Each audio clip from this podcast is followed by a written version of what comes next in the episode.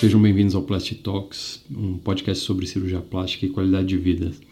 Uh, nesse episódio a gente vai falar depois de um tempo de tecnologias em cirurgia plástica. E aí eu queria falar um pouco sobre um laser que eu comecei a usar já há algum tempo sob influência de alguns colegas. E eu queria falar um pouco sobre as características desse aparelho, as vantagens, o que, que a gente pode fazer com ele que é comercialmente conhecido como One Step, é um laser de 1210 nanômetros. Então vamos lá, vamos falar um pouco sobre então a história da, do uso da energia em cirurgia plástica. Ele é super antigo e a gente tem é, vários e várias tecnologias que estão sendo empregadas mais e mais para a gente tentar trazer alguns, algumas mudanças é, propositadamente para alguns lugares do corpo. Então a gente tem recentemente uh, o lançamento de várias várias tecnologias. Então a gente tem uh, como usar laser para fazer lipólise, que é o derretimento, por assim dizer, da gordura. A gente pode usar é, o, o, aparelhos de laser também para fazer a retração de pele, para fazer estímulo da produção de colágeno. A gente tem o uso de lasers múltiplos aí para fazer é, ablação, como se fossem peelings a laser, a gente tem radiofrequência, a gente tem ultrassom macrofocado, microfocado para dar firmeza na pele, a gente tem é, o plasma, a gente tem imensas indicações e usos da tecnologia. É, e cada, cada energia tem a sua, sua indicação específica.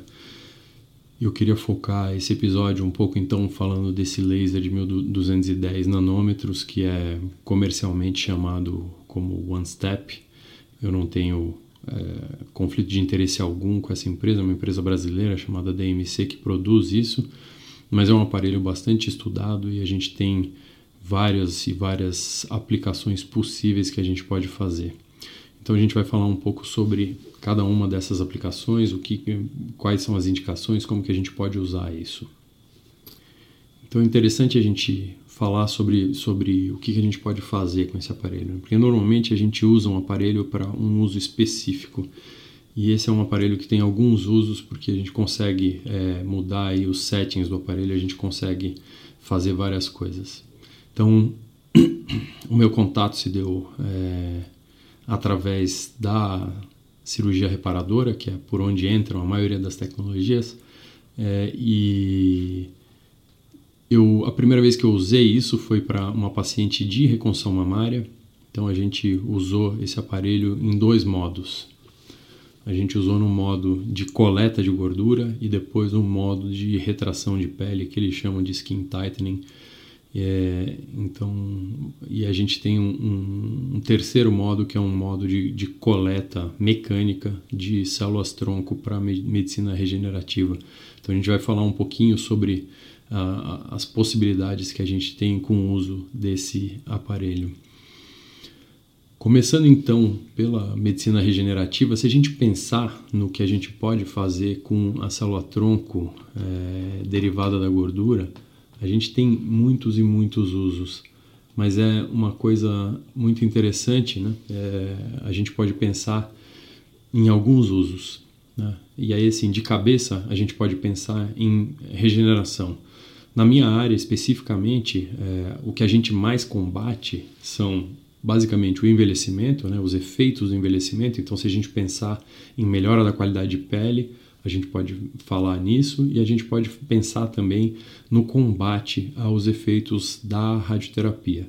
Então, como eu faço bastante reconstrução de mama, o maior uso que eu, que eu fiz disso foi para tratar os efeitos deletérios que a radioterapia tem sobre a pele da mama. Né? Então, o que acontece? Quando a gente faz a coleta do enxerto de gordura, a gente pode separar isso e a gente tem algumas células e fatores de crescimento que a gente pode levar no nosso enxerto. Né? Então, para tratar o efeito, da, da para combater os efeitos da, da radioterapia, normalmente a gente vai usar aí células, o adipócito, e a gente tem células uh, do, de uma fração estromal que tem células tronco e fatores de crescimento, e isso aí é, ajuda a gente a combater os fatores de crescimento. o que os estudos dizem é que quando a gente enriquece um, um enxerto de gordura com células tronco, a gente tem uma integração melhor, uma sobrevivência melhor do nosso enxerto de gordura. Né? O, o, principal autor que fala isso, especialmente em mama, é um japonês que é o Kotaro Yoshimura. É, e os métodos que a gente tem é, disponíveis no mundo até hoje para fazer o aumento, né, ou seja, uma amplificação disso, é, ou seja, você coleta o enxerto de gordura e você faz um ataque enzimático nisso e você separa esse, esse, essa fração estromal e aí você pode é, aumentar a quantidade de células tronco no seu enxerto de gordura. Isso no Brasil é, só é permitido é, experimentalmente, então a gente não pode usar é, clinicamente isso, que é usar uma colagenase, que é uma enzima para dissolver a gordura, separar e você centrifuga, separa essas células e aí você joga é, essas células no seu enxerto de gordura que a gente colhe com lipoaspiração normal. Então esse esse aparelho é, provavelmente é um, um, um sistema que permite que a gente faça a coleta e aí ele faz por, por conta da, das características desse laser ele faz uma separação mecânica dessas células e aí você centrifuga e separa e você pode amplificar então aumentar a quantidade de células tronco do seu enxerto de gordura. Então um dos usos é, é o mais óbvio para mim seria esse do, do combate aos efeitos da radioterapia. Um outro uso que tem sido muito estudado pelos ortopedistas, e aí eu tenho um interesse pessoal, porque eu fiz seis cirurgias de joelho, é o uso, da, o uso dessas células tronco para regeneração de tendões, para regeneração de cartilagens, né? especialmente então pacientes com artrose que têm um desgaste precoce ou um desgaste traumático das articulações, do joelho, quadril, é, eles podem se beneficiar muito da coleta é, dessas células tronco, e aí você precisa de pequenos volumes que são injetados dentro das articulações, então a gente tem uma, uma um campo de pesquisa gigantesco aí que pode ser feito é, para a melhora é, da, da qualidade de vida desses pacientes que têm afecções articulares. Aí eu me incluo nesse grupo.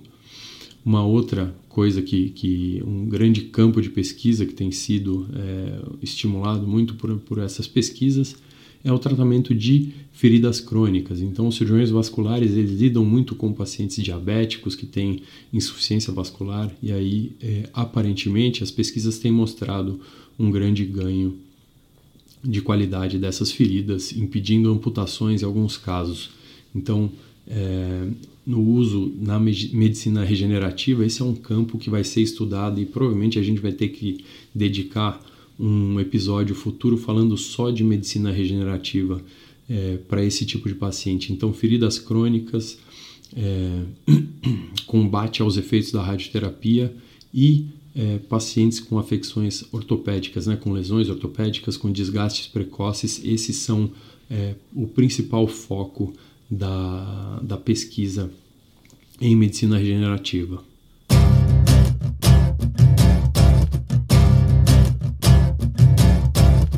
Um segundo campo que interessa muito aos cirurgiões plásticos é no campo da cirurgia estética propriamente dita. Então, a questão aí é, e isso realmente me impressionou em alguns aspectos é que quando a gente usa esse aparelho e o, a gente nota que o laser ele tem dois, dois grandes dois grandes uh, duas grandes características. A primeira é a retração da pele. Então, quando a gente usa esse módulo de é, skin tightening, o que acontece é que é, a gente tem uma, uma, um estímulo à formação de colágeno e aí é, as pacientes elas têm apresentado uma grande retração da pele. Então, pacientes que tradicionalmente dão é, problema para a gente são pacientes limítrofes, são pacientes que elas têm uma flacidez de pele moderada e não são boas candidatas a fazerem cirurgias com grandes retiradas de pele. Então, assim, pacientes que têm uma, duas gestações e não querem fazer abdominoplastia ou têm pouca sobra de pele, mas que se a gente fizer uma lipoaspiração a gente vai piorar. Pacientes com flacidez é, localizada nos braços ou nas coxas, é, que fariam grandes ressecções, a gente tem conseguido fazer cirurgias ou com cicatrizes menores ou sem cicatrizes. É, eu tenho pacientes que é, evitaram aí de fazer uma, uma dermolipectomia abdominal, uma abdominoplastia, por conta do uso da tecnologia. E, e então é, essa é uma, esse é um aspecto que é o aspecto de retração de pele, né? que a gente pode usar virtualmente em qualquer lugar do corpo. Então no pescoço, na face, é, no abdômen, nas coxas, nas costas, naquelas dobras que a paciente faz, naquela dobrinha do sutiã. Então todos esses lugares, braços, todos esses lugares podem ser tratados visando aí uma retração, né? uma melhora da qualidade de pele por conta dessa estimulação de colágeno. Isso é uma, uma coisa que a experiência é inicial, mas ela tem se mostrado realmente muito boa. É, a segunda questão é o conforto que, que esses pacientes têm no pós-operatório. Então, quando a gente faz o uso do laser, o que acontece é que, assim, localmente, é, na ponta, o que a gente tem é uma lipólise, que é o derretimento dessa gordura, e a gente tem uma perda da estrutura do, do, dos septos da gordura, então a gente passa o laser antes de fazer a lipoaspiração, e aí isso já faz, torna a lipoaspiração muito mais simples, muito mais tranquila para o cirurgião. Mas a propagação da onda faz com que é, esse laser se assemelhe àquele laser de baixa voltagem que os dentistas e que os fisioterapeutas usam para modular a dor no pós-operatório, para melhorar um pouco a cicatrização. Então, uma característica é, que é muito, muito interessante é que, diferente de uma lipoaspiração convencional, essas pacientes elas têm reclamado muito pouco de dor. Então, não é raro a gente fazer uma lipoaspiração da região das costas, tipo da, da, da, região da axila até a cintura, virar e fazer o abdômen inteiro e a lateral da mama e a axila na frente, e as pacientes saírem do hospital tomando é, uma novalgina e um anti-inflamatório e terem realmente uma, uma, uma queixa de dor muito mais baixa do que elas tinham normalmente quando a gente pensava é, numa lipoaspiração convencional. Então, é, eu não vou dizer aqui que é uma lipoaspiração indolor, porque nunca é, mas o grau de conforto que essas pacientes têm realmente ele é muito maior do que o que eu tinha é, o ano passado com a lipoaspiração convencional ou mesmo com outros aparelhos de laser que eu costumava usar para me dar um grau de retração de pele em alguns casos. Então, essa é uma coisa que, uma característica muito benéfica, né? E é uma coisa secundária, porque o que a gente estava buscando era coletar gordura para fazer a, a reconstrução mamária e para melhorar a qualidade de pele dessas pacientes, mas uma, uma coisa interessante também, né? Eu acho que é, uma, é um ponto que, que é uma grande vantagem, que é a gente fazer uma cirurgia e usar muito menos remédio para dor para essas pacientes. Então essa é uma, é uma coisa secundária mas a gente é, daqui a pouco vai poder falar que, que, que essas pacientes elas realmente têm muito menos incômodo no pós-operatório do que quando a gente faz uma lipoaspiração convencional.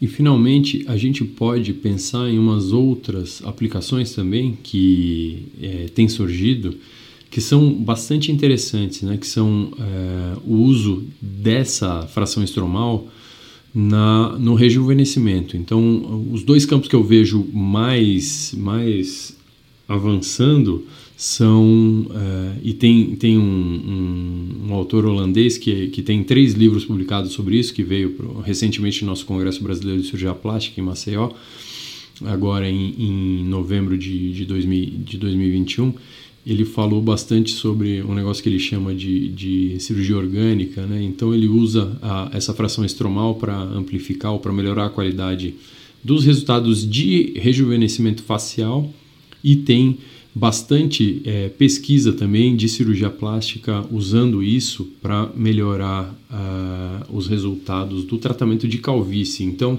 os colegas que fazem essa, é, esse tratamento, seja com implante ou seja sem o implante capilar, é, eles têm estudado bastante o uso da, da gordura para melhorar a qualidade do couro cabeludo é, e fazer duas coisas. Né?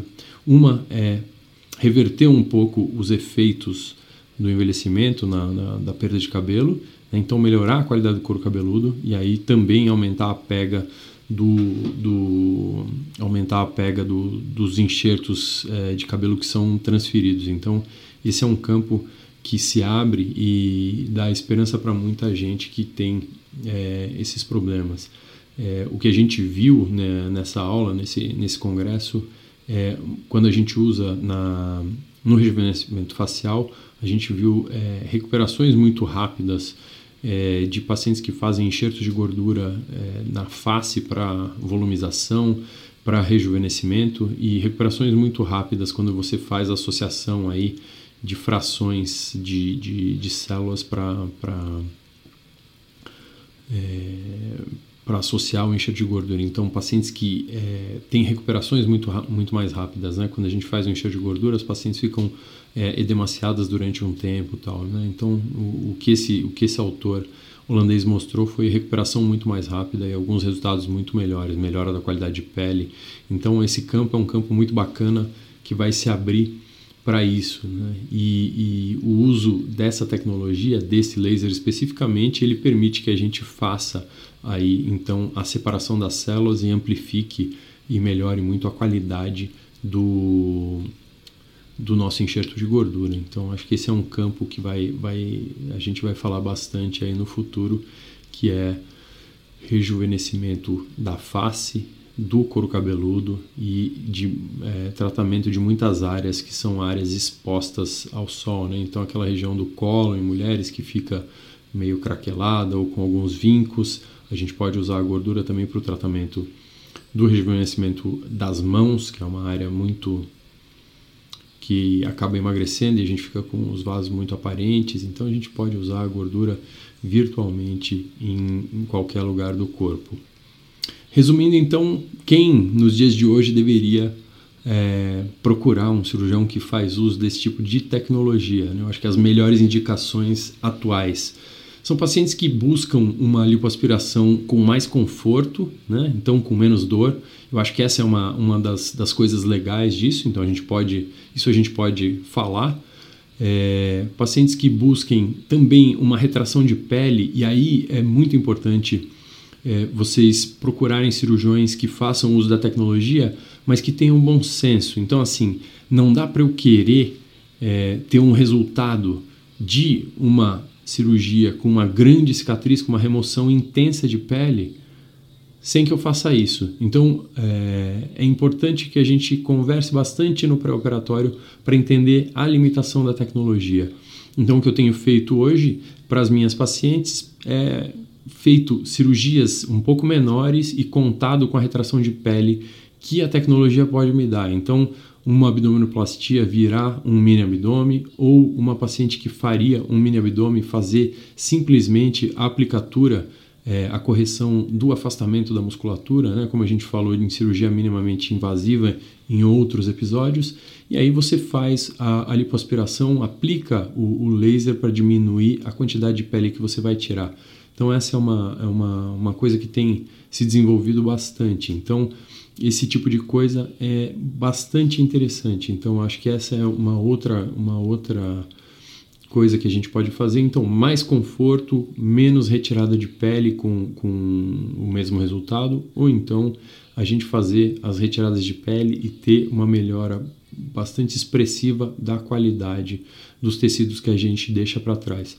A outra coisa são pacientes que querem fazer o uso da gordura. Então, porque esse é potencialmente o único laser disponível no mercado atualmente que não derrete a gordura. Então, a gente pode usar essa gordura para fazer é, aumento mamário, que é para fazer é, injeção na face, para fazer injeção no glúteo, porque o, a questão com os lasers anteriores é como eles fazem uma lipólise muito grande, o que a gente precisava fazer é o que a gente precisava fazer era a coleta da gordura e depois a aplicação do laser, e aí a gente perde o benefício é, do controle da dor e é, do uso das células-tronco nessa cirurgia. Então, os pacientes que querem fazer o uso da gordura são mais é, uma, um grupo das pacientes interessantes para o uso dessa tecnologia e, como a gente falou lá no começo, os pacientes de medicina regenerativa, que aí é, fazem uso da plataforma para coleta é, de enxertos de melhor qualidade, amplificados ou não com células-tronco,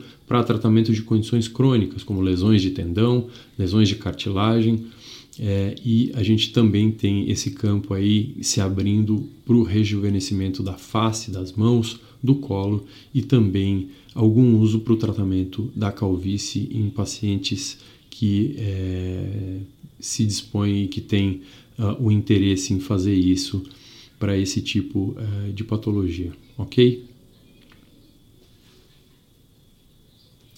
Bom, é, esse é um, um episódio, eu estou voltando depois de quase um mês aí, a gente teve o outubro, o outubro rosa foi uma, uma, uma loucura, né? Foram cinco viagens é, para diversas cidades, é, países diferentes é, e na sequência a gente emendou isso com o Congresso Brasileiro, então é, a gente teve uma, uma ausência, então eu, eu, me desculpo, mas nós estamos trabalhando aí, então eu peço é, para vocês que seguem o podcast que façam é, o uso dessa, da, das nossas ferramentas de comunicação, o arroba Talks no Instagram ou é, arroba Emontag e o e-mail, né? A gente pode ter o contato também por e-mail, que vocês sugiram os tópicos para, para os próximos episódios e também que eu peço que vocês avaliem a gente no, no Spotify, na Apple, na Amazon, no, no, no Deezer, é, na plataforma que vocês fazem é, o consumo dessa informação e compartilhem isso para a gente conseguir ajudar cada vez mais gente é, com as informações que a gente gera, ok? Muito obrigado, a gente se vê no próximo episódio. Tchau, tchau.